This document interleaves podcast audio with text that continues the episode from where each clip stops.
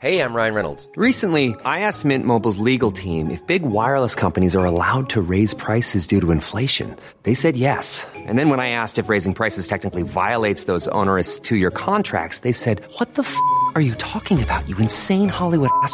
So to recap, we're cutting the price of Mint Unlimited from $30 a month to just $15 a month. Give it a try at mintmobile.com slash switch. $45 upfront for three months plus taxes and fees. Promo rate for new customers for limited time. Unlimited more than 40 gigabytes per month. Slows. Full terms at mintmobile.com.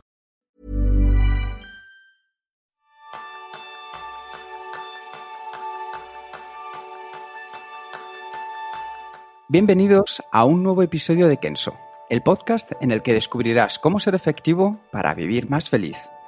¿Alguna vez has sentido que estamos viviendo un cambio de época revolucionario que trastoca nuestra forma de trabajar, de vivir y de pensar? Ese es el tema principal del programa de esta semana, donde aprenderás cómo adquirir una forma de pensar propia de un trabajador del futuro, la mentalidad nómada, y a liderar en los nuevos parámetros digitales donde nuevas generaciones conviven entre sí con Raquel Roca. Raquel es licenciada en periodismo.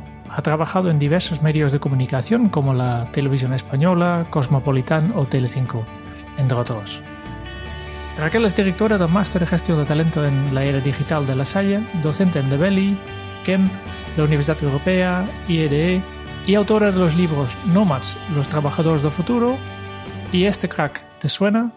y su último lanzamiento Silver Surface. Y por delante todo esto que se muere de ganas por hacer. Yo soy Jeroen Sánchez, maestro en surfear la incertidumbre. Y yo soy Quique Gonzalo, maestro en preparar mi mente para el futuro. Bienvenida Raquel. Muchísimas gracias, un placer estar con vosotros. Es un auténtico placer tenerte también aquí entre nosotros y vamos a empezar directos a la entrevista. ¿Cuándo fue la primera vez que descubriste esa vena tuya de activista en beta permanente? pues eh, fue simultáneamente con mi descubrimiento del concepto Nomad, eh, porque son dos conceptos que van absolutamente de la mano. Entonces, cuando entendí eh, y empecé a investigar más sobre, sobre esta eh, forma de entender la vida y el trabajo que es ser nomad, pues me di cuenta de que una actitud imprescindible es estar en búsqueda constante de una mejor versión de ti mismo.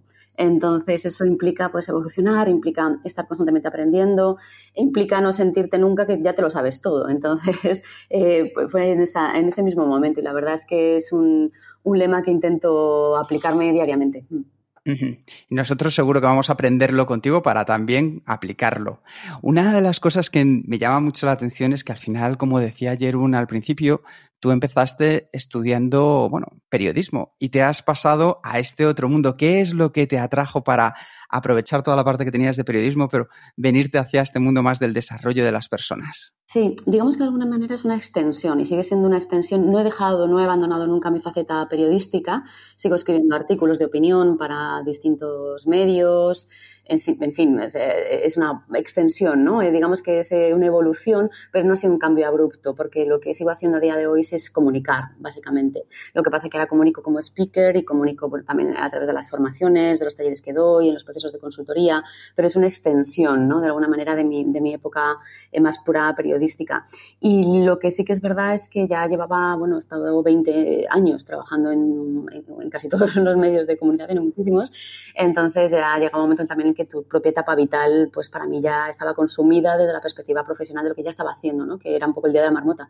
Entonces eh, tomé la decisión de, pararme a pensar eh, qué, conectaba más con mi propósito interior, que aunque es una hippie no es nada hippie. Y la verdad es que pues pues averiguando descubrí qué es lo que realmente me, me, hacía sentir más plena profesionalmente hablando y hacia ahí he ido forjando mi camino en los últimos años. La verdad es que es un camino muy interesante, sobre todo porque quien haya disfrutado de ella, yo he tenido la posibilidad de ver en acción, es una persona que marca la diferencia. En tu caso, Raquel, ¿cuál considerarías que cuando estás como consultora, cuando estás como speaker o en tus propios libros, cómo es tu forma de marcar la diferencia? Bueno, yo creo que mm, gracias por tus palabras igualmente, que es siempre muy bonito que te digan eso, ¿no? Yo creo que al final todos tenemos nuestra propia identidad y yo creo que no haber buscado otra cosa más que dentro de lo que yo soy pues es lo que te da tu singularidad, ¿no? Al final, eh, siempre me gusta decir eso de que cuántas huellas digitales hay iguales en el mundo y no hay ninguna, ni siquiera en tus propias manos. Entonces, al final, eh, muchas veces copiamos parámetros o, nos fijamos eh, en referentes, que está muy bien la inspiración, pero al final yo creo que hay que mirar ese interior tuyo. Si podría marcar la diferencia de esa manera sería desde eso que desconozco, pero que forma parte de mí y que está ahí, y luego también en, mi diferencia la marco currando mucho, porque soy muy, muy trabajadora, mucho, y le dedico a todo muchas horas, la verdad, que soy muy trabajadora, sí. Se nota. Oye, en tu libro, Raquel, acerca de bueno, Nomads, que hablaba antes Jerún, hablas de el entorno líquido. Para ir introduciéndonos en la materia, ¿qué es y cómo consideras que condicionará nuestro futuro? Sí, es un, el concepto líquido es eh, una metáfora, es una metáfora de la vida y de la realidad profesional y laboral en la que nos encontramos. Es un concepto que puso en valor eh, Bauman eh, allá por los años 93, o sea que es un concepto realmente antiguo. Lo que pasa es que está siendo ahora cuando estamos comprendiendo y lo estamos integrando. Lo, como metáfora, lo líquido nos lleva a lo que es movible, a lo que es flexible, a lo que es adaptable. Y los tiempos en los que estamos, como consecuencia de la digitalización, eh, hace que todo sea una incertidumbre, que todo esté en cambio continuo y por lo tanto lo que necesitamos es una adaptabilidad. Por eso hablo siempre de lo nomad como primer paso es adquirir una mentalidad flexible y adaptable al cambio y ya incluso hablamos de empresas nomad y por lo tanto empresas líquidas, de contenidos líquidos, es decir, de todo aquello que se puede disgregar y romper en micropartículas que a la vez se puede volver a juntar, ser muy poderoso y, se va adaptando a las situaciones venideras que van cambiando. Yo creo que este escenario no tiene por qué asustarnos, todo lo contrario, ¿no? En absoluto me parece más una invitación para tomar decisiones que marcarán nuestro futuro. Y, mi pregunta para ti es, ¿cuál es el secreto para adaptarnos a este entorno líquido? Totalmente, lo has dicho fenomenal. Es que no, nos debería de asustar. Una ya es la realidad que tenemos y no va a cambiar. Entonces, no tiene sentido pelear contra los elementos de la naturaleza, en este caso de la naturaleza digital, porque no podemos hacer nada al respecto ¿no? de esta evolución. Y luego también, por otro lado, eh, me parece que la propia inestabilidad en la que estamos lo que hace es un, es un detonante, es un detonante que nos eh, motiva o debería de motivarnos a prepararnos y estar en este estado de beta que decíamos antes, ¿no? Continuamente. Por lo tanto, es interesante eh, verlo desde esta perspectiva, no como la incertidumbre mal, sino la incertidumbre como un preparador eh, continuo, ¿no? Entonces me tienen alerta y es verdad que estar en alerta constantemente puede ser cansado, pero por otro lado también nos da vida. Mm, no hay una receta exacta porque cada persona tiene sus propias circunstancias, pero es cierto que yo mm, la parte más importante para empezar a adquirir esta mentalidad líquida y por lo tanto este aprecio a lo inestable eh, empieza por ir haciéndonos un poquito más grande cada vez nuestra, eh, nuestra zona de exploración, más que quizá zona de inconfort, zona de exploración, diría. Mm. Em, yo creo que también el, el, término nómada ha ido cambiando ya, que la primera vez que yo lo escucho lo tenía más eh, eh, vinculado a esta gente que, que, realmente combinan estos dos, dos conceptos, ¿no? El, el nómada, digital y, y, el knowledge, ¿no? Gente que viaja por el mundo que básicamente no, no, no depende de ningún lugar, pero yo creo que este concepto ha cambiado. Yo creo que hoy en día... Mm, mm, ¿Qué crees tú? ¿Todavía es necesario que sigues viajando y realmente sea un nómada o, o tiene ya otra, otro tipo de, explicación de qué es una mentalidad nómada. Sí, yo como lo trato, como siempre lo entendí, como siempre lo he comunicado y en el libro lo reflejo y en las conferencias también, no es tanto como un perfil profesional concretamente, sino como una mentalidad, es una forma de pensar más. Es verdad que para mí esa persona o ese profesional que eh, viaja y trabaja viajando y trabaja con elementos digitales, yo lo considero directamente nómada digital es el nómada digital. Y es verdad que es un perfil muy particular y no todo el mundo puede ni, ni tiene, ¿no? Y es verdad que cada vez crece más y es precioso, pero no es fácil para todo el mundo tampoco. Eh, sin embargo, la mentalidad nómada profesional sí es algo que todos debemos desarrollar, porque da igual que tú seas un empresario, un directivo, un trabajador base, un emprendedor, da lo mismo. Todos estamos dentro de este nuevo entorno líquido, cambiante, buca, etc., etc., en el que nos encontramos laboralmente y por lo tanto todos y a todos nos conviene adquirir una serie de competencias nuevas que nos van a facilitar la empleabilidad y que nos van a facilitar el viajar y entender mejor en este presente futuro del trabajo. En tu libro, voy a buscar un momento la frase, dices que para el año 2020 prevemos que el 45% de las personas serán nómadas de conocimiento, lo que convertirá este perfil profesional en el mayor segmento de la fuerza laboral.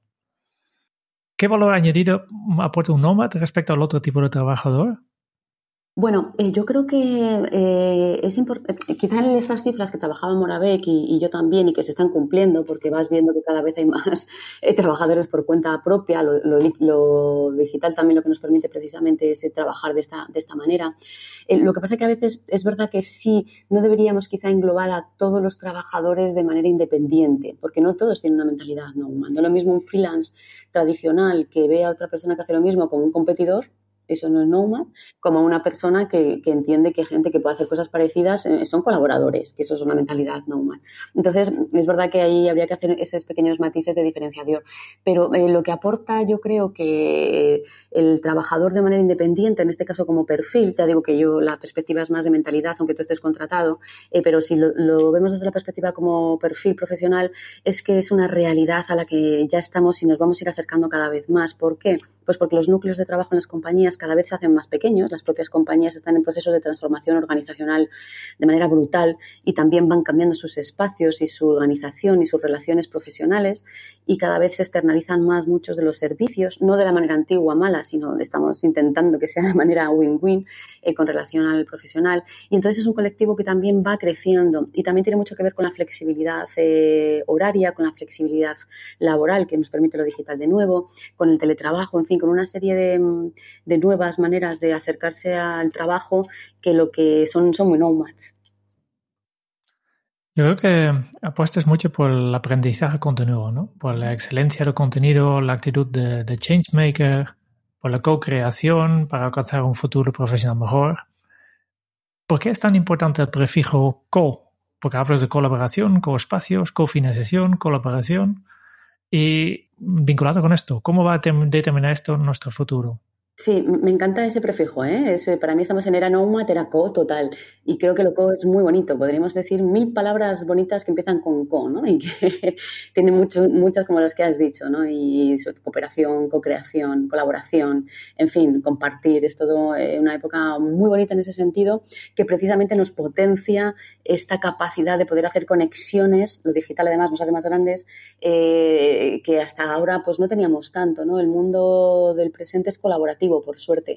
Entonces, pues eh, los seres humanos somos seres sociales porque así es como somos. Entonces, si al un ser social le permite, si tienes unas herramientas a su alrededor que le permite ser más social todavía y conectarse más y conectarse mejor, pues eso nos hace más smart a todos, ¿no? A las personas, a los profesionales, a las empresas, en fin, eh, cada vez todo está más conectado. De hecho, la conectividad es por donde vamos a ir y nos estamos encaminando para los próximos años. Cuando hablamos, por ejemplo, de Smart City, es pura conectividad, ¿no? Eh, cada vez todo va a estar más conectado entre sí. Con lo cual, bueno, pues yo creo que esa forma no de entender pues es muy, eh, es muy favorecedora ¿no? en ese sentido. A veces hay gente que dice que lo digital nos hace más individualistas y tal, y yo creo que es todo lo contrario, que lo que nos hace es más, que estemos más conectados eh, que nunca. ¿no? Al final la culpa nunca es de la tecnología, es del uso que nosotros damos a la, a la tecnología. Pero no sé si te he contestado lo que tú me has dicho. sí, para, las personas que están escuchando, y seguramente hay muchos que, que todavía tiene, no son nómadas, nómadas ni nómadas digital, ¿no? que seguramente tienen un trabajo estable, eh, se saben poco seguramente, pero mm, se ve ya como, como que viene en el futuro. ¿no? Mm, ¿Qué recomiendas? ¿Qué habilidades, eh, habilidades deberían estas personas formar para estar preparados para el futuro trabajo y el trabajo de futuro? Yo defiendo totalmente el trabajo con contrato estable, o sea, me parece que lo necesitamos y que es perfecto, ¿no? Y además hay personas que es que encajan mejor en esa vertiente y está muy bien que esté. Ahora, lo que tenemos que estar las personas es preparadas para, que nos, para cualquier cosa que pueda pasar, que ese es el motivo diferenciador, no esperar siempre eh, estar en un estado de contratación a tiempo indefinido y con seguridad, porque eso no es real. Entonces, si tú buscas e idealmente prefieres un trabajo y estar contratado, es fenomenal, pero va a haber momentos en tu vida y es muy probable cada vez más que eso no sea así todo el rato. Entonces, vamos a tener aventuras laborales, que lo llamo yo, en el que vamos a tener momentos muy diferentes entre sí, pues momentos en los que estemos empleados, momentos en los que tengamos que montar eh, algún pequeño business, momentos en los que a lo mejor nos toca ser freelance y autónomos, momentos, muchos momentos diferentes. Entonces, el cambio es siempre un cambio mental. Eh, ¿Y para qué? Pues para tener esa flexibilidad y esa adaptabilidad y ir adquiriendo esas herramientas necesarias para que pase lo que pase en mi futuro, que va a ser muy cambiante, eh, no me deje bloqueado, ¿no? Sobre todo, y tenga esas habilidades mm, mínimas necesarias para salir adelante, pase lo que pase, ¿no? Al final sí que es verdad que yo recomiendo tener mentalidad de emprendimiento, que no significa para nada montar un negocio, pero sí tener esa mentalidad de capacidad de buscarte la vida, básicamente, y no de esperar que otros te la vayan a solucionar a ti. Dado que el, el es un trabajador de conocimiento y vivimos en un tiempo donde prevalece el uso del conocimiento, eh, yo creo que es crucial empezar con uno mismo. ¿Qué pasos nos recomiendas para conocer nuestro lado nómad? Sí, el primero que, mm, por mi propia experiencia, ¿eh? Eh, que yo hasta mi propia transición ¿no? del mundo asalariado y más tradicional, obviamente, que es el que yo he venido hacia este mundo 100% nómad, eh, tiene que ver con la pararse a, a, escucharse a uno mismo, que es algo que no hacemos, ¿no? sobre todo los que ya tenemos cierta edad, ¿no? que somos unos silvers, y, bueno, pues eh, la vida te mete en una carrera y muchas veces pues estás ahí, ¿no? en esa rueda de hámster, pero no te has parado a pensar qué quiero hacer, qué, qué, es lo que me dicen las entrañas que me gustaría poder hacer, ¿no? siempre y cuando tengamos la pirámide de abajo de Maslow cubierta, obviamente. Y a partir de ahí también de estudiarse para ver cuál es mi, eh, mi gestión de dolor con el cambio que eso es importante también, porque cuando, si venimos de estadios en los que nos ha costado, nos cuesta la evolución y el cambiar y sufrimos con ello, pues eso hay que trabajarlo antes, para, porque el no antes cambió y flujo constante. Entonces, eso también habría que trabajarlo. Y a partir de ahí, estudiar qué competencias, una vez que yo más o menos sé hacia dónde me gustaría dirigirme, que conecta conmigo, eh, ver qué qué cosas me pueden faltar para, pues, para ir estudiándolas, ir aplicándolas e ir mejorándome a mí mismo como profesional, ¿no? En ese, en ese sentido. Y estudio constante, que es lo que hablábamos antes, ¿no? Eso, esto, es, es, esto va a ser estudiar continuamente.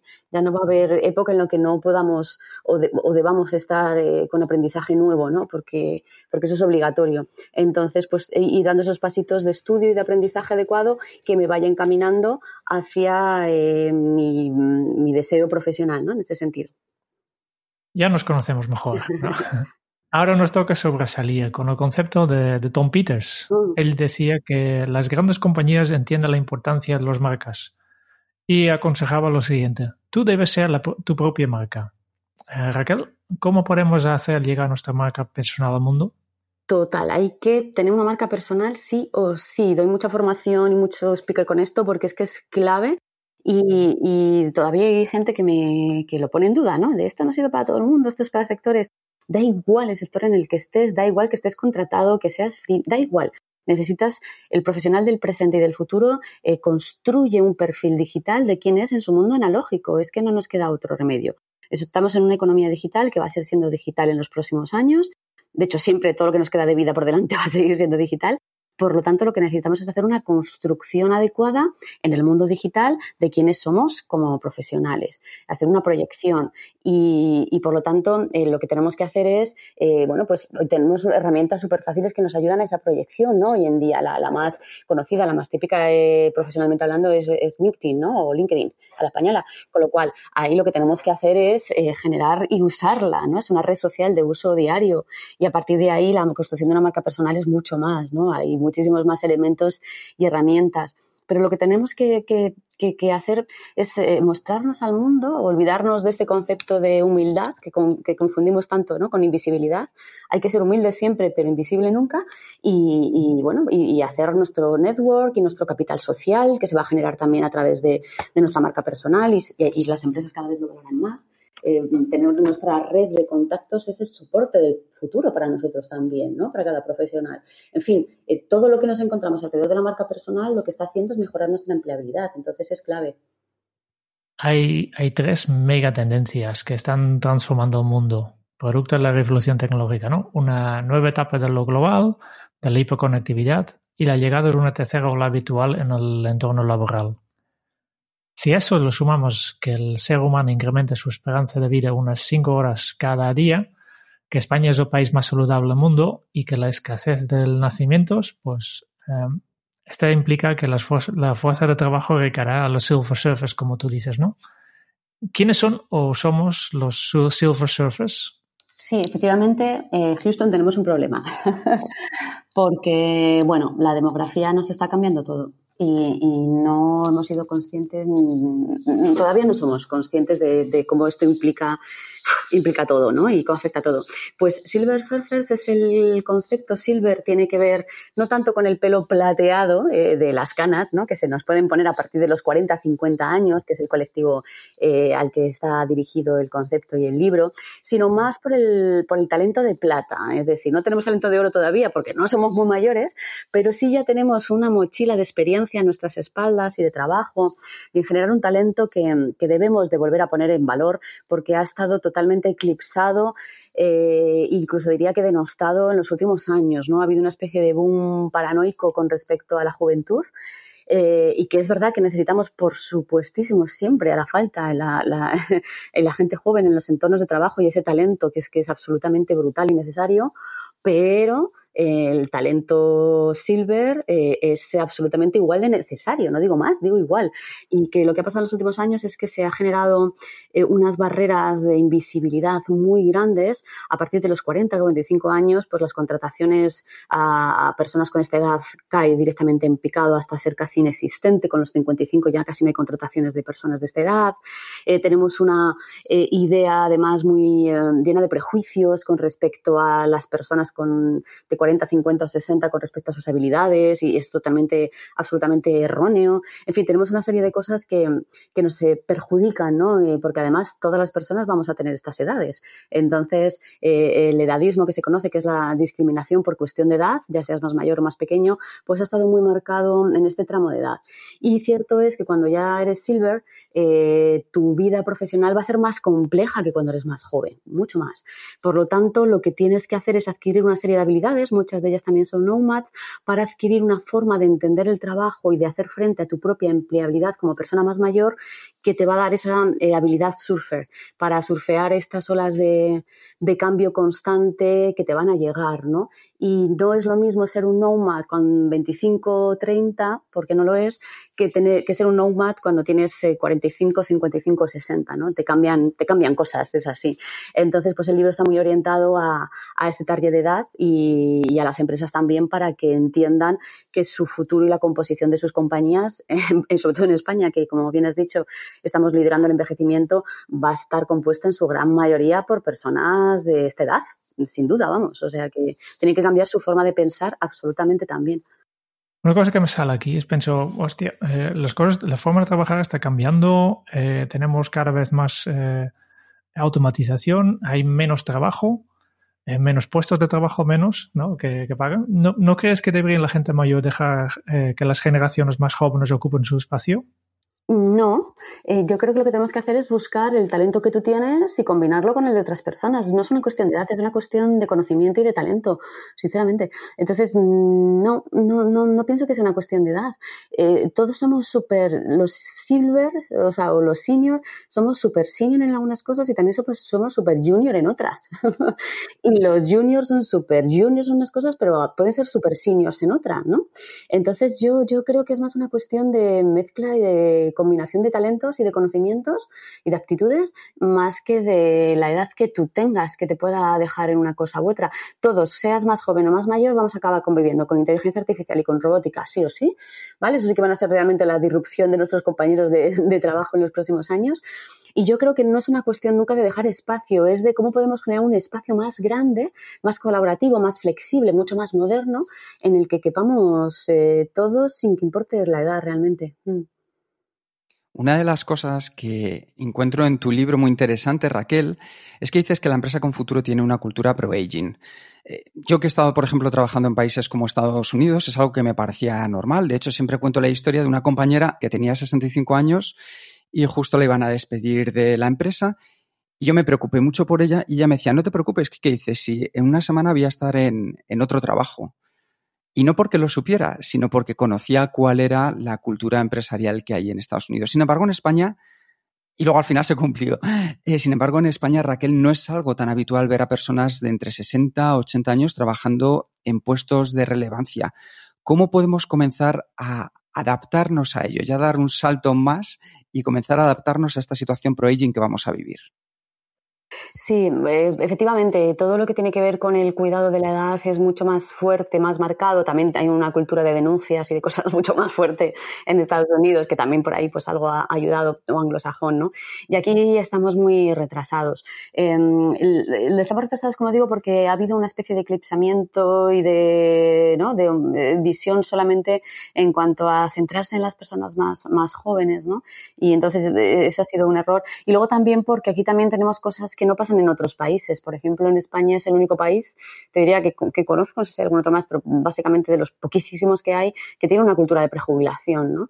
Mm, que eso es una cosa extrañísima. Es decir, el que a nosotros nos parezca bien, incluso nos dé envidia que se prejubile la gente con 55 años o 50, que es que te queda la mitad de tu vida laboral con 50 años. Es que no somos conscientes. Entonces, eh, eh, hay una, sí, una especie de cultura del vivir un poco de de otras rentas o de una indemnización o de, o de la pensión, que no nos va a llegar a ninguno de los que estamos hablando ahora mismo aquí. Es decir, ese, ese serie de cosas y, y, claro, nos saca de la, nos pone en un contexto muy diferente, ¿no? Y luego es verdad que las empresas en general eh, han, han, han, sido edadistas y están todavía siendo edadistas, ¿no? Eh, vamos por fases. Ha habido una fase de tomar conciencia con respecto al género. Bueno, ya se está trabajando la diversidad de género en las empresas, menos mal. Después la diversidad cultural un poco también, pues ya se está trabajando trabajando esa integración y no discriminación por tu cultura, tu raza. Y yo creo que el siguiente paso va a ser este, ¿no? El de la no discriminación en función de tu edad. Yo creo que justo es el momento en el que estamos entrando ahora a entender este, este concepto. Mm. Ryan Reynolds here from Mint Mobile. With the price of just about everything going up during inflation, we thought we'd bring our prices down. So to help us, we brought in a reverse auctioneer, which is apparently a thing. Mint Mobile unlimited premium wireless. Ready to get 30, 30, bit to get 30, bit to get 20, 20, 20, bit to get 20, 20, bit to get 15, 15, 15, 15 just 15 bucks a month. So, Give it a try at mintmobile.com/switch. slash $45 up front for 3 months plus taxes and fees. Promo for new customers for limited time. Unlimited more than 40 gigabytes per month slows. Full terms at mintmobile.com. Planning for your next trip? Elevate your travel style with Quince. Quince has all the jet-setting essentials you'll want for your next getaway, like European linen premium luggage options, buttery soft Italian leather bags, and so much more. And is all priced at 50 to 80% less than similar brands. Plus, Quince only works with factories that use safe and ethical manufacturing practices. Pack your bags with high-quality essentials you'll be wearing for vacations to come with Quince. Go to quince.com/pack for free shipping and 365-day returns. Hay una cosa que a mí me parece realmente interesante en tu libro, Raquel, y es que Por cierto, lo recomiendo que os lo compréis porque, aparte de ser interesante, es tremendamente práctico. Y en el libro Silver Surfers eh, hablas de un programa de entrenamiento, Raquel, en siete pasos para la planificación laboral.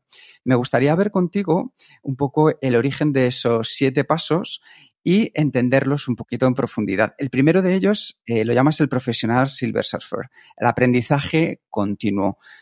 ¿Cómo podemos empezar a aplicar ese aprendizaje continuo en nuestro día a día, Raquel? Sí, pues eh, esto es empezar a tomar pequeñas pildoritas, ¿vale? De una, la conciencia de que tienes que estar estudiando. Es verdad, y suena muy duro decirlo, pero cuando tú eh, dedicas gran parte de tu tiempo de ocio a seguir mejorándote profesionalmente, tus posibilidades de, estar en, empleabilidad y destacar es que se triplican y cuatriplican, ¿no? Es una cuestión de lógica, pero a veces nos cuesta, ¿no? Eh, emplear más tiempo del que hacemos al trabajo a, seguir trabajando, ¿no? Cuando te gusta mucho tu trabajo es verdad que, que, lo tomas casi como ocio en ese sentido.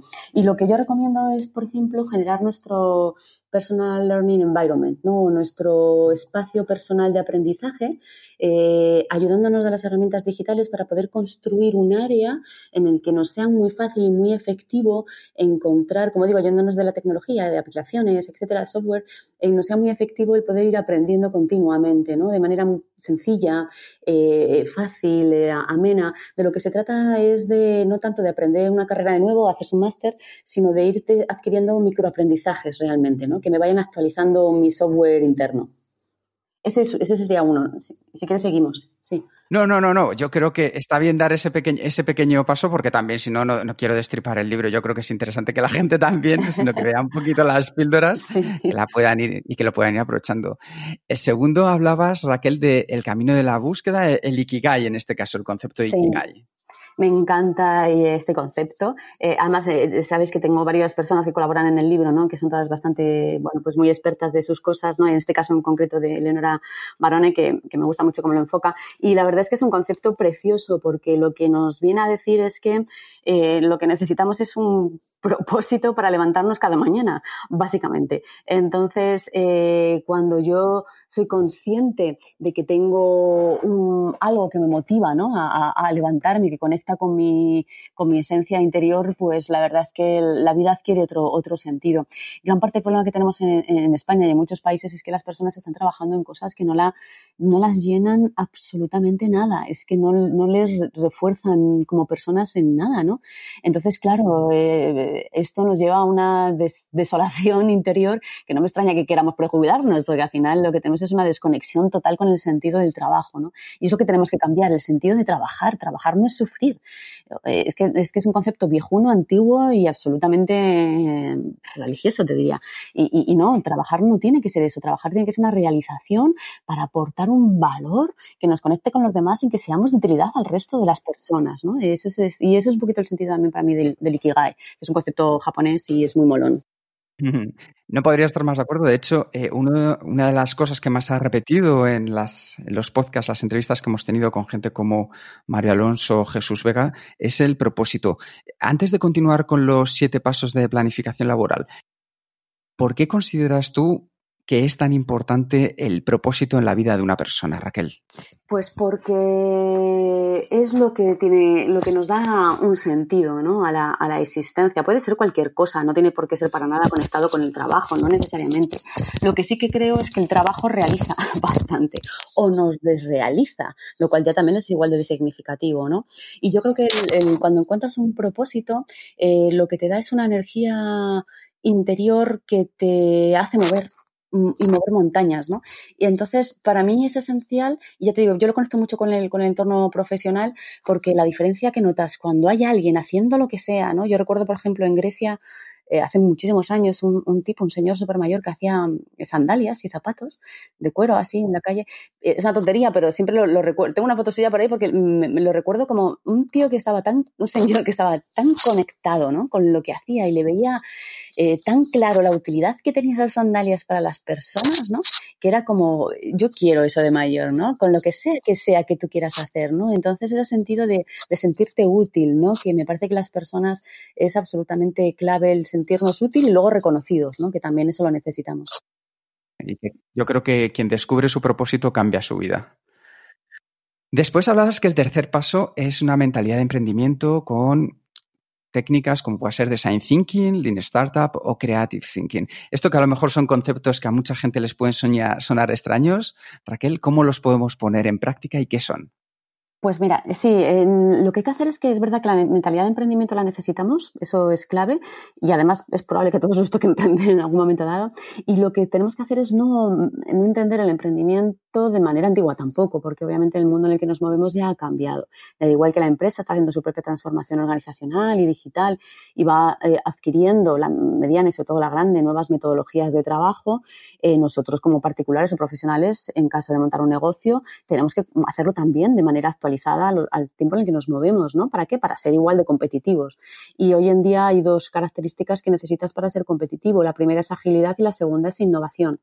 Por lo tanto, si necesito ser ágil y necesito además estar en innovación constante, pues hay una serie de, metodologías de trabajo y de emprendimiento que nos permiten hacer esto porque ya están testadas, estudiadas y nos van a ayudar eh, de manera más eficiente que un modelo tradicional de gestión de negocio. ¿no? Y pues en este caso, por ejemplo, aparecería design. Cada una tiene su utilidad, ¿no? Y se pueden combinar entre ellas, por supuesto. Eh, pero, por ejemplo, si estamos en incertidumbre, que es donde estamos cuando emprendemos algo hoy en día, pues un modelo de Lean Startup nos va a poder permitir testar con un poquito menos de riesgo, minimizar un poquito los riesgos y, poder averiguar qué es lo que realmente quiere y necesita el, cliente o, si nuestra idea de modelo de negocio tiene cierta viabilidad, ¿no? De manera más rápida con coste mínimo. Entonces, bueno, pues este tipo de, herramientas, eh, por lo menos hay que conocerlas, ¿no? Y saber de qué, de qué van cuando hablamos de ellas y, y, conocerlas porque probablemente las necesitemos aplicar en caso de que queramos emprender. Design Thinking eh, nos sirve para todo. Eh, nos sirve para organización interna. Por ejemplo, BBVA pues, trabaja ya con metodología de Design Thinking en todos sus departamentos, recursos humanos, finanzas, da igual. Y nos sirve también para, para facilitarnos y ayudar y a entender no solo al cliente, sino a ser más creativos, por ejemplo, también. ¿no? O sea que. Mm. Sí, la verdad es que son habilidades que marcan una entrada a un mundo quizá un poco distinto de lo que estamos viendo ahora, un mundo muy centrado en la necesidad de diseñar y desarrollar pensando en las personas, como decías tú muy bien, somos un mundo de micropartículas, muchas personas que juntas hacemos cosas distintas. El cuarto punto del que hablas, Raquel, es la rentabilidad en los negocios. Entonces, yo creo que eso, independientemente de que sea crear una empresa o sea tu propia empresa, que tú eres, como decías antes, con tu marca personal, tu propia empresa, ¿cómo podemos también sacarle en ese cuarto paso rentabilidad?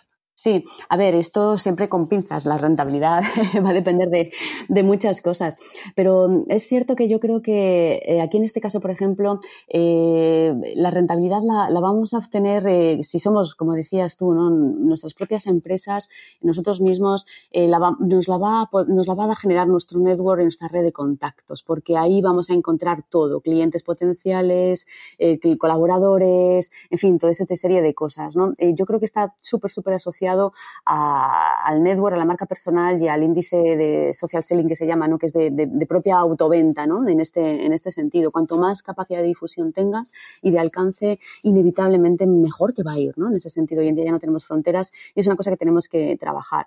Eh, ya, es que depende, ¿no? Ahí ya si tenemos un modelo de negocio más tipo startup, tenemos un modelo de negocio más tradicional, incluso una franquicia o algo así, que por supuesto también están y, siguen funcionando y funcionando perfectamente, eh, pues ahí tendríamos que variar eh, el, la aproximación, pero siempre que nosotros tengamos bien trabajado de manera personal, aunque yo tenga un negocio que tenga otro nombre, nuestro personal branding va a conectar y va a impactar directamente seguro a, nuestro, a los beneficios. Una cosa que me parece muy interesante de lo que estás comentando al final es que no es una cuestión de hacernos mega ricos, sino que puede ser el que nos ayude, una rentabilidad que nos ayude a mantener el propósito que buscamos, ¿no es así, Raquel? Eh, claro, es que el concepto de mega ricos, yo creo que mega rico en qué, ¿no? Eh, ¿De qué quiere ser mega rico? Eh, ¿De tiempo? Porque, por ejemplo, yo creo que hoy en día, y sobre todo la gente más joven, que hay que, hay que aprender sí que muchísimo de ellos, quieren ser mega ricos en tiempo para dedicar a otras cosas, ¿no? A dedicar a muchas cosas variadas, ¿no? Y yo también.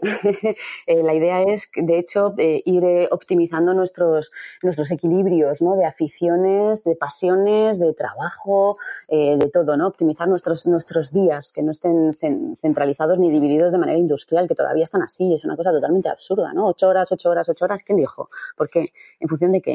¿No? Entonces, pues eh, sí, tienes que ser rico de lo que tú quieras ser rico, ¿no? Eh, a mí más que la palabra rico me gusta más la, palabra que también puede sonar un poco así zen, pero que es verdad que es más bonita, que es abundancia. Tú quieres ser abundante en un mogollón de cosas. Entonces, eh, abundante en felicidad. ¿Qué es la felicidad? Súper subjetivo, pero tú sabes qué tipo de felicidad te hace feliz. Entonces, de lo que tú quieras. Pero yo creo que sí, que claramente mm, el coste económico o o lo que es el propio, eh, es, esa afición por la riqueza que sí que hemos tenido durante mucho tiempo como paradigma ideal, ¿no? De persona de éxito, está cambiando completamente. Ya no nos parece que la persona de éxito sea la persona que trabaja mogollón y tiene el coche más grande, la casa más grande, ¿no? Yo creo que eso ya eh, ha pasado, sino la persona que tiene, pues eso, eh, sobre todo los que somos silver surfers, que vamos dándonos cuenta de que el tiempo pasa muy rápido, aunque vivamos mucho más, lo que queremos es tener esa, esa, esa calidad de vida, ¿no? De, de, más de plenitud, yo creo, en ese sentido de aprovechar el día y de que no lo estés regalando por ahí, yo creo. Pero bueno, eso es muy, es muy personal.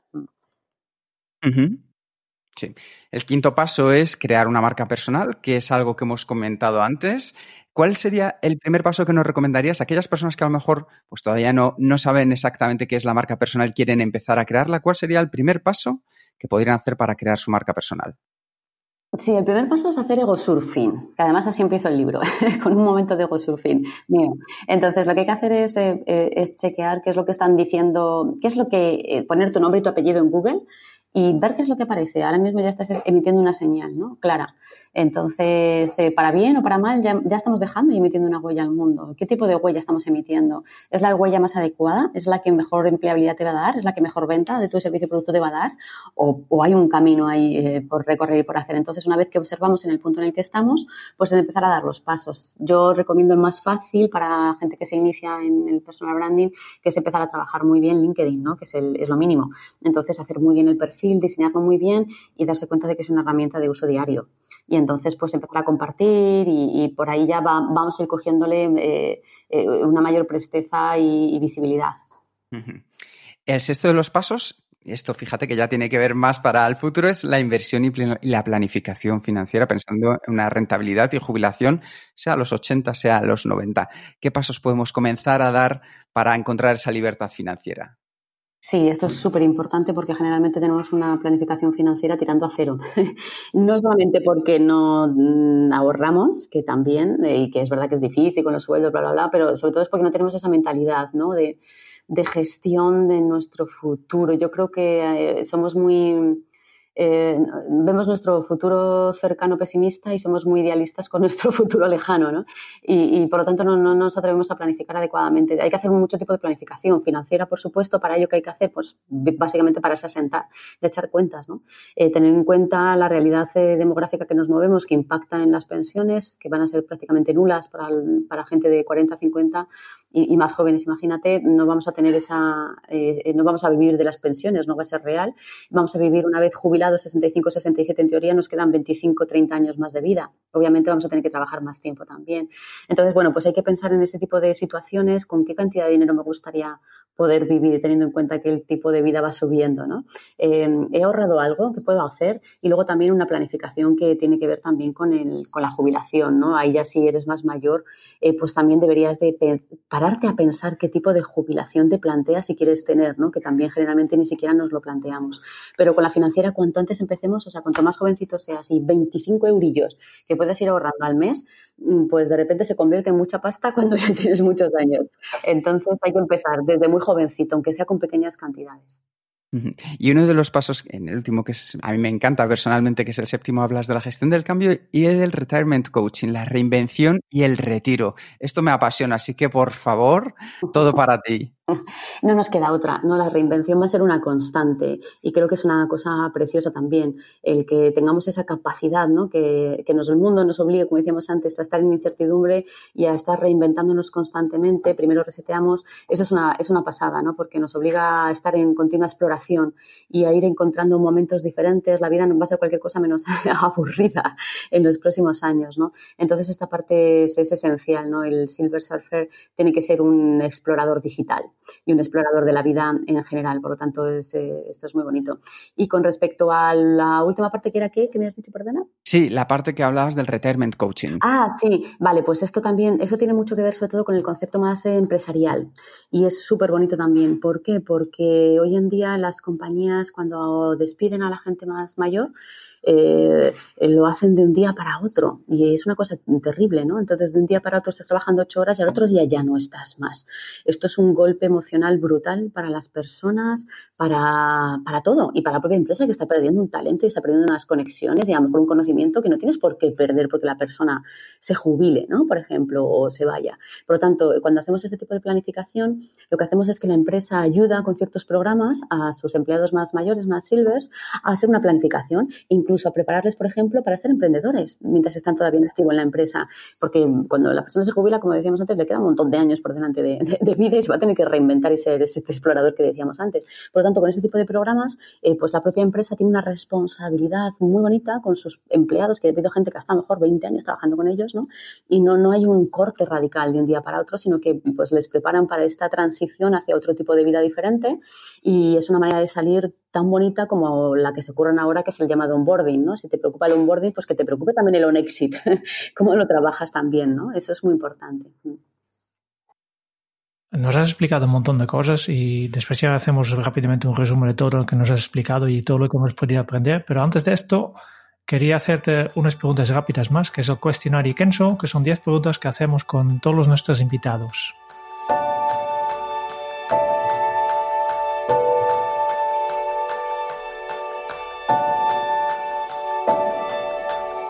Empezando con, ¿cuál es tu lema? Y solo tenemos una vida y una más vida que la, buena. Por lo tanto, montate una buena vida. ¿Cómo se titularía tu biografía? Eh, Nomads y Silver Surfers, el futuro del trabajo. ¿Cuál es el libro que más has regalado? Y aquí obviamente descartamos tus propios libros. Sí, pues he regalado La oxitocina de la felicidad que es, eh, creo que se llama así, Actores de la Oxitocina, y es muy bonito. Mm. sobre neurología y, la felicidad eh, mental. No lo conozco todavía, pero lo voy a buscar. He dicho el título mal, ya lo pondré bien, pero, pero no sé, exactamente, pero se lo he regalado un momento porque me lo regalaron a mí y me encanta. Mm. ¿A quién te gustaría o te hubiera gustado conocer? Pues... Qué buena pregunta y qué difícil, ¿no? Aquí se os quedan todos callados, ¿no? depende. Pues, depende. Pues... Eh, Mm, demasiadas personas, yo creo, sí. Mm, luego te la contesto un poco más tarde si me sale algún nombre más en concreto, porque mm, quizá me hubiera gustado conocer al padre de la sociedad líquida, a, Bauman. Quizás sí, me hubiera interesado debatir con él sobre qué es lo que pensaba. Vale. ¿Cuál es tu posesión más preciada? Eh, mi conocimiento. ¿Qué canción pones a todo volumen para subir el ánimo? pues mm, me la suelo poner cuando voy al gimnasio, más que nada, para subirme el ánimo y animarme. Mm, no tengo una concreto, la verdad es que no. Me, dejo llevar e inspirar bastante por lo que me recomiendan las aplicaciones musicales. Sí, no tengo una muy, muy en concreto. Mm. Ya te han hecho bastantes entrevistas y a nosotros siempre nos, gustaría aprender, por tanto, esta pregunta. ¿Cuál ha sido la pregunta más interesante que te han hecho? Sí, me la seguís haciendo y es la más interesante que hay que hacer, que es como ser nomad. ¿Qué se te viene a la cabeza cuando piensas en la felicidad? Mm. La gestión del tiempo. Mm la gestión del tiempo adecuada. Mm. ¿Qué película volverías a ver cada año? Soy muy fan de una peli romántica que no veo nunca y que creo que la he visto tres veces en mi vida, pero sigue siendo como mi referente de películas bien hechas, que es lo que el viento se llevó. Y sí, me encanta esa peli, pero no la veo nunca. Entonces no la vería cada año, no la veo jamás y cuando la echan en la tele veo 10 minutos, pero reconozco que es una película que en su momento me marcó y, me sigue gustando, ¿no? Y, está ahí, es ese punto romántico que, que creo que también hay que tener. Y la última pregunta. Si tuvieras que dejar un mensaje en una cápsula para tu yo del futuro, ¿qué le dirías? Que no tendré que arrepentirme de, no haber hecho cosas. Suerte que no has tenido que arrepentirte de no haber hecho cosas. Con esto ya vamos terminando, pero antes de, despedirnos de ti, queremos hacer un breve resumen de todo lo que hemos aprendido, de, en este caso de Raquel. Raquel está en búsqueda constante de una mejor versión de sí misma, tanto que vivía el día de la marmota y buscó una extensión para disfrutar de lo que hace ahora. Comunicación, comunicar. Y ella marca la diferencia al no haber buscado otra cosa más que la que ella es, la de mirar en su interior y currar mucho. Raquel ha compartido con nosotros el concepto de entorno líquido, una metáfora de lo que es flexible, adaptable a los tiempos y hace que todo sea incertidumbre y cambio continuo una mentalidad flexible y adaptable al cambio, que somos al final esas micropartículas que nos volvemos a juntar. Y es un entorno que no nos debe asustar, es la realidad de la naturaleza digital. Es un detonante para motivarnos al estado de beta permanente que nos mantiene en alerta y nos da vida. Y para adaptarnos a este entorno, podemos ir haciendo un poquito más grande nuestra zona de exploración. También ha compartido con nosotros el concepto Nomad, esa mentalidad y forma de pensar que debemos desarrollar donde las competencias nuevas nos van a permitir adaptarnos al mundo digital. Nos ha hablado de la importancia de la era Co, la era que nos potencia la capacidad de hacer conexiones en un mundo de, seres sociales. Una era que nos va a hacer más smart a las personas, las empresas y la sociedad, porque cada día todo está más conectado entre sí. Estar preparados es algo clave, saber que para cualquier cosa que pueda pasar tenemos que estar listo. Y para ello hay que desarrollar las habilidades mínimas necesarias para adaptarnos a ese mundo. Y el primer paso es poder conocer tu lado nomad, es pararse y escucharse a uno mismo. Después, estudiarse para descubrir nuestra resistencia a la gestión del cambio y ver cómo podemos afrontarla. Y por último, estudiar, estudiar y estudiar siempre de manera continua qué competencias y cómo podemos aplicarlas para mejorarnos a uno mismo como profesional. Una vez tengamos desarrollado nuestro lado Nomad, comenzamos a construir una marca personal para darle proyección. Y algo clave, no confundas la humildad con la invisibilidad a la hora de darte a conocer. Raquel, Houston tiene un problema y es que tenemos Silver Surfers, aquellos de 40 en adelante, aquellos a los que llama la acción a derribar las barreras de invisibilidad en la que hemos vivido. Porque los Silver Surfers son un talento de plata con una mochila de experiencia y un talento que debemos volver a poner en valor. Para ello, Raquel ha compartido con nosotros siete pasos que nos pueden ayudar a mejorar. El primero, generar un espacio personal de aprendizaje con herramientas digitales para encontrar esos microaprendizajes que podamos seguir utilizando de manera continua. El segundo, tener un propósito para levantarnos cada mañana que conecte con nuestra esencia interior. El tercero, la necesidad de una mentalidad de emprendimiento con una perspectiva actual. Esas habilidades que nos aporten competencias que nos permitan tanto la agilidad y la innovación. El cuarto es asociarlo a la proyección de quiénes somos, de ser conocidos y ser reconocidos, generar esa confianza que están esperando ahí fuera de nosotros. Para ello tenemos que optimizar nuestros equilibrios y nuestras vías. El quinto, que hagas deporte haciendo ego surfing, chequear qué dicen de ti en Google porque al final tú estás emitiendo una huella en el mundo. Comienza por hacer un perfil de LinkedIn que sobresalga. El sexto, aplica una mentalidad financiera de gestión del futuro para planificar de manera adecuada tu vida. Párate, siéntate y piensa cómo va a ser tu futuro financiero. ¿Con qué cantidad de dinero te gustaría vivir? Piensa en esa jubilación que de verdad quieres tener. Y el séptimo, la reinvención, porque va a ser una constante. Prepárate para ser un explorador digital. Raquel, Muchísimas gracias por ayudarnos a surfear el futuro con una mentalidad joven y en continuo aprendizaje. Bueno, qué pasada, qué bonito tu resumen, que es precioso y además sois muy cracks los dos, así que gracias a vosotros por generar un espacio para los Nomads, los Silves y para mí en vuestros eh, podcasts, que son estupendos. Así que nada, feliz futuro también para vosotros y para todos los oyentes. Muchas gracias también a los oyentes eh, por escuchar este podcast de Kenso. Si te ha gustado, por favor, suscríbete en el podcast en tu aplicación de podcast favorita para recibir automáticamente los futuros episodios.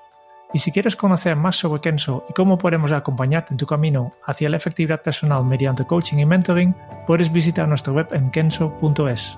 Te esperamos en el próximo episodio del podcast de Kenso, donde Jerún y yo buscaremos más pistas sobre cómo ser efectivos para vivir más felices. Y hasta entonces es un buen momento para poner en práctica un hábito Kenso. Apuesta por el aprendizaje continuo y por la co-creación para alcanzar un futuro profesional mejor. Hasta dentro de muy pronto. 桥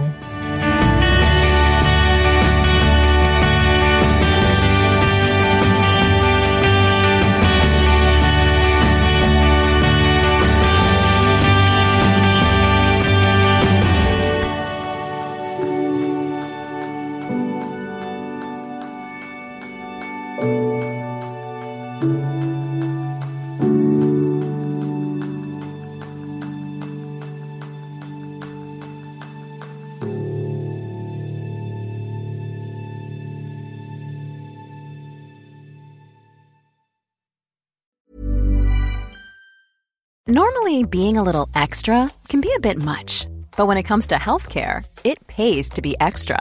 And United Healthcare makes it easy with Health Protector Guard fixed indemnity insurance plans. Underwritten by Golden Rule Insurance Company, they supplement your primary plan, helping you manage out of pocket costs without the usual requirements and restrictions like deductibles and enrollment periods. So when it comes to covering your medical bills, you can feel good about being a little extra. Visit uh1.com to find the Health Protector Guard plan for you.